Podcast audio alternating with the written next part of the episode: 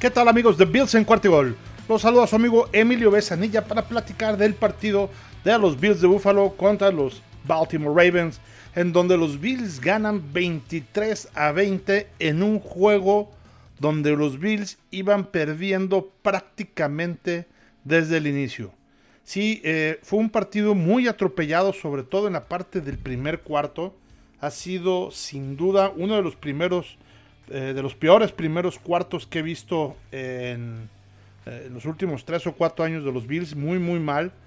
Creo que un Josh Allen muy poco atinado. En la primera serie tuvieron en las primeras jugadas, pues Allen tuvo una intercepción. Creo que se las desvían un poco también ahí a, a, Allen. No fue totalmente su culpa, pero bueno, ahí empezaron el partido regalando los primeros siete puntos.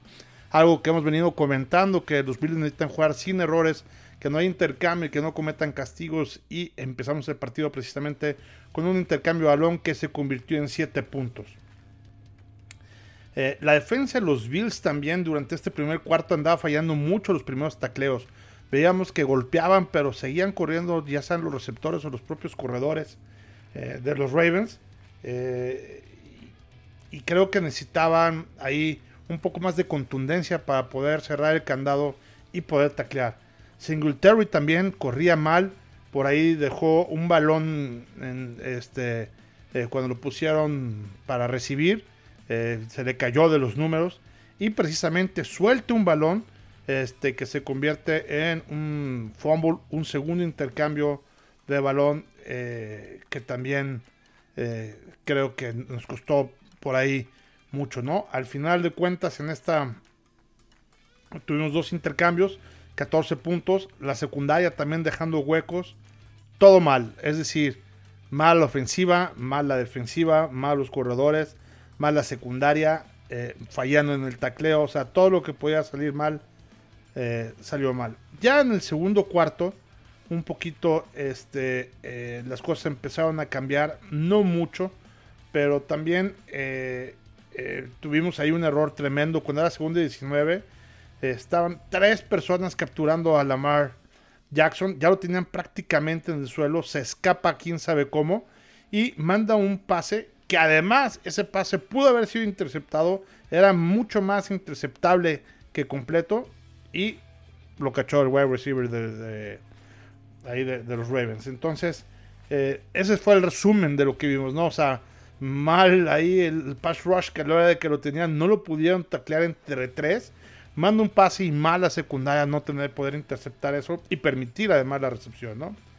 Eh, creo que también ahorita que estamos hablando del pass rush, esta carga que mandaban la mandaban más bien a lo tonto. Veíamos a un este eh, a, a, a, toda la carga de los linebackers, sobre todo en esta primera mitad, que eh, entraba sin mucho ahínco, precisamente para poder taclear a, a, la mar. Se veían que entraban, pero entraban nada más a manera de desperdicio eh, el linebacker en la parte que necesitaban un poquito más de apoyo en la parte de atrás de la línea y eh, pues estaban atacando eh, muy mal.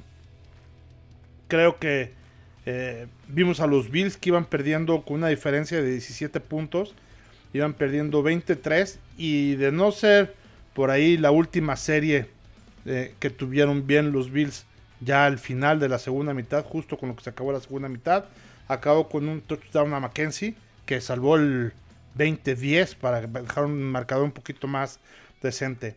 Esta última serie, precisamente la que estamos hablando, que terminó con el touchdown de, de Mackenzie, tuvo más yardas que toda la primera mitad, evidentemente quitando esta serie, ¿no? O sea, si hubiéramos dividido en dos la última serie contra todo el resto del partido durante la segunda mitad, tuvo más yardas para que se puedan imaginar ustedes cómo estuvo esta de para el olvido, sobre todo el primer cuarto, pero, también la primera mitad eh, bastante mal. Vino, la verdad es que vinieron los ajustes. Vinieron los ajustes y eh, creo que ahí, eh, de hecho, el, el coach Shane McDermott fue calificado como el, el, mejor coach de la semana, precisamente por los ajustes que hizo después de ir perdiendo por 17 puntos para eh, alzarse la victoria. En esta segunda mitad, una vez más, los Bills tuvieron dos partidos, la primera mitad y la segunda mitad. En la segunda mitad no nos metieron ningún solo punto, la, la, defensiva de los Bills se fajó. Quiero destacar la actuación de Milano. Milano junto con Edmonds tuvieron 22 plaqueadas, estuvieron impresionantes. Milano también con sacks. Poyer tuvo por ahí dos intercepciones, sobre todo la última intercepción que hizo era eh, un touchdown prácticamente cantado, estaba solo el wide receiver y quién sabe de dónde llegó Poyer y eh, pues le quitó el balón en la zona de anotación para hacer este, esta intercepción. Creo que también ya en la segunda mitad también ajustó muy bien Hamlin, este safety que está cubriendo precisamente a Michael Hyde y este, a Mika Hyde y muy bien también en la parte de, cómo estaba haciendo el blitz, un poquito desesperado desde mi punto de vista, lo comentábamos mientras estábamos viendo la transmisión, pero creo que finalmente muy bien. Destacar, insisto, la actuación de Milano y Edmunds en ese pass rush que tienen los Bills. Eh, también Von Miller tuvo por ahí una captura. Creo que en general eh, todo muy bien. Eh, el castigo, hubo un castigo que Johnson también hace, comete una tontería y le da vida a los Ravens. Creo que ahí también este, los Bills necesitan ajustar. Mejoraron un poquito con respecto al partido pasado, pero eh, uno de los errores muy, ahí muy costoso, ¿no? Finalmente no se, eh, no se pudieron concretar en puntos, afortunadamente para los Bills, pero creo que esos son los dos temas que deben de mejorar mucho, ¿no? Sobre todo no cometer errores. Lo vimos en la segunda mitad y sin ser un Josh Allen espectacular, sin, nada más haciendo su juego normal, lo que saben hacer eh, creo que, muy, muy bien. Entonces, el resumen puede ser mal jugado en la primera mitad y bien, y bien ajustado en la segunda mitad. Ahora, hay una jugada, simplemente eh, la última, eh, las, las, últimas jugadas del partido, ya con el reloj con menos de un minuto por avanzar, cuando tienes primero y gol, ya prácticamente en la yarda uno y medio alguien que me explique por qué los Bills no hicieron un coreback sneak de la misma manera como consiguieron el primer y 10. Era otra jugada más y anotabas. O otras dos jugadas más y anotabas. Tenía todavía dos tiempos fuera. O tres jugadas más todavía. ¿Por qué dejar todo en lugar a tres oportunidades para poder anotar prácticamente con la misma posibilidad o más fácil que anotar el gol de campo? Le dejas todo a una sola responsabilidad y una sola oportunidad con tres segundos para el pateador. Entiendo que el gol de campo estaba muy fácil para Bass, pero que no es más fácil poder meter siete puntos desde una yarda y medio con tres corebacks sneaks consecutivas teniendo todavía dos tiempos fuera. La verdad es que creo que sí. Y por poco y la falla, ¿eh? déjenme les digo que eh, el balón pasó muy muy pegado al parte del poste. Esa parte yo no entiendo. Ojalá ustedes amigos por favor lo puedan comentar por Twitter. Yo con todo lo que todas las personas que lo he comentado, no sabemos qué es lo que pasó por la mente tanto de Dorsey como de parte de McDermott para no jugársela precisamente en primer y diez con eh, un quarterback sneak estando a yarda y media y teniendo dos tiempos fuera. Pero bueno, eh, ya destacamos los juegos, el, gran juego de Milano y de eh. Es la primera vez esta, escuchen esta estadística que es brutal. Es la primera vez en la historia de la franquicia de los Bills de Buffalo que ganan un partido cuando durante todo, cuando durante todo el partido van perdiendo y lo ganan en la última serie eh, ofensiva del de, eh, juego, ¿no? O sea, cuando los Bills empiezan perdiendo y durante todo el partido van perdiendo, nunca se habían podido recuperar en la historia de la franquicia de este tipo de descalabros. ¿no? Entonces es la primera victoria, insisto, de los Bills cuando van perdiendo durante todo el partido y este, creo que es una estadística grandiosa que hay que destacar. Otra estadística también que me parece importante destacar es que en los últimos cuatro partidos solo han permitido siete puntos en la segunda mitad, en todas las segundas mitades. Entonces, eh, eso habla también de la capacidad de ajuste que han tenido los Bills para no permitir que en la segunda mitad de todos los partidos le, eh, cometan, les metan puntos, ¿no? Importante también destacar 13 sacks en los últimos cuatro juegos. Y llevan los Bills también 8 partidos seguidos en temporada regular que permite menos de 300 yardas por partido. Creo que esta parte eh, de, los Bills habla, habla muy muy bien de cómo va su defensiva. Ahora, eh, vamos a recapitular la parte de las estadísticas que hubo. Josh Allen tuvo 19 pases completos de 36 intentos, estuvo muy por abajo de lo que nos tiene acostumbrados, básicamente gran este, imperfecciones de sus pases en la primera mitad.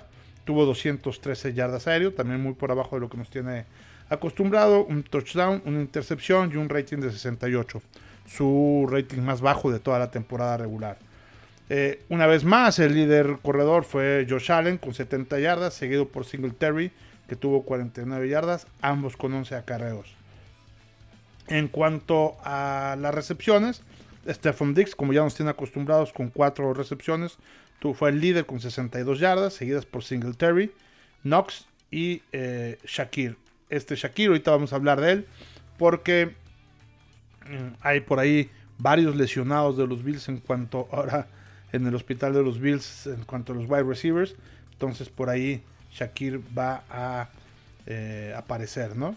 En la defensiva ya, lo dijimos, tanto Milano y Edmonds, partidazo, 22 plaqueadas eh, con 6 asistidas y Hamlin también, eh, partidazo que dio, este, eh, sobre todo en la parte del presionar pass rush, aún como safety, muy muy bien. Poyer, bueno, no necesita presentación con sus dos intercepciones y prácticamente nos salvó de los 7 puntos y de lo que era ya una eminente victoria de parte de los Ravens, esa intercepción que hubo en la zona de anotación. En cuanto a los lesionados, pues además de los lesionados que ya teníamos, Crowder se lesionó el tobillo, por lo que estará fuera muy probablemente el resto de la temporada. Mackenzie está dentro del protocolo de conmoción. Y eh, dado que Coomeron ya estaba malo también de la parte del tobillo, eh, son tres de los cinco receptores de, los Bills, llamaron a Tavon Austin de Duke Johnson del Practice Squad. Entonces, eh, al parecer, el wide receiver titular va a ser precisamente, eh, como ya lo comentábamos, Shakir.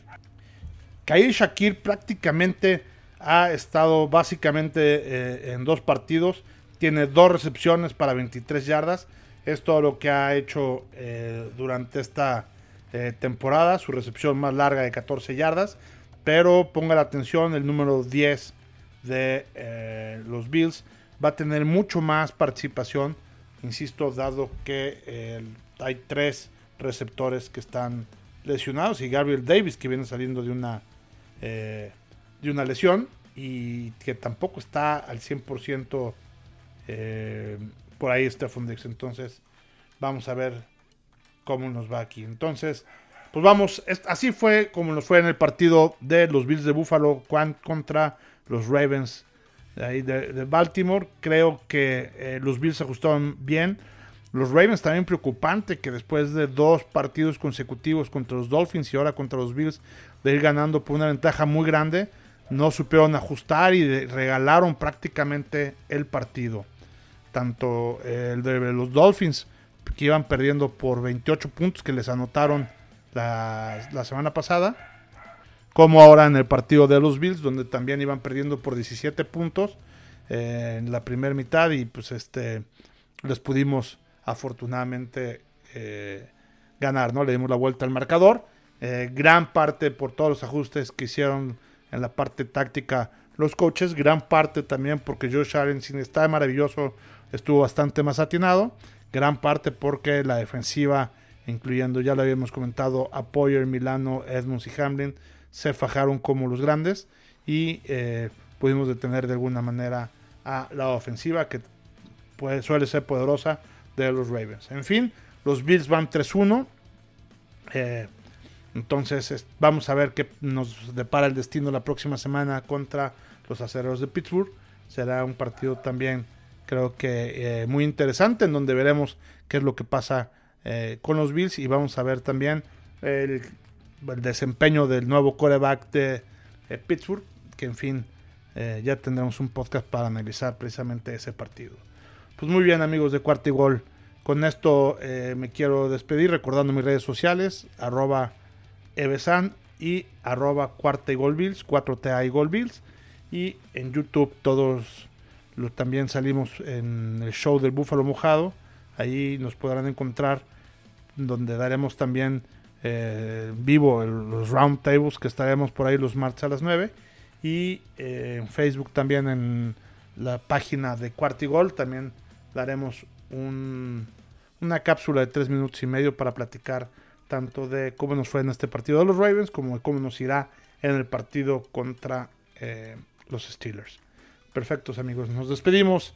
Emilio Besanilla, aquí en Bills en Cuartigol donde la NFL no termina y nosotros tampoco. Go Bills.